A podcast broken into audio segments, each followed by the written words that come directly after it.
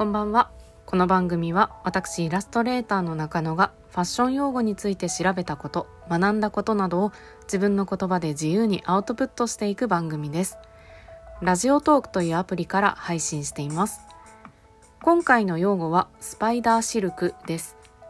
2030年にはスパイダーシルクの市場は日本円で8000億円近いものになるとの予測が出ています。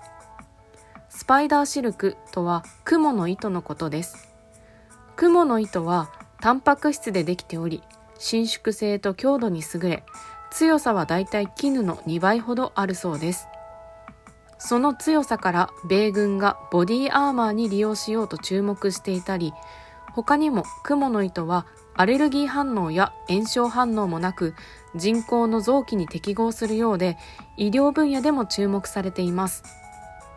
ただ雲をスパイダーシルクの量産目当てで養殖をするのは非常に難しくコストがかかるという現状があります。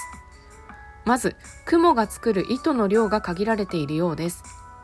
また雲は交尾の後にメスがオスを食べちゃったり交尾じゃなくてもおやつ代わりに同類を食べちゃったりと共食いしてしまうことが多い虫だそうです。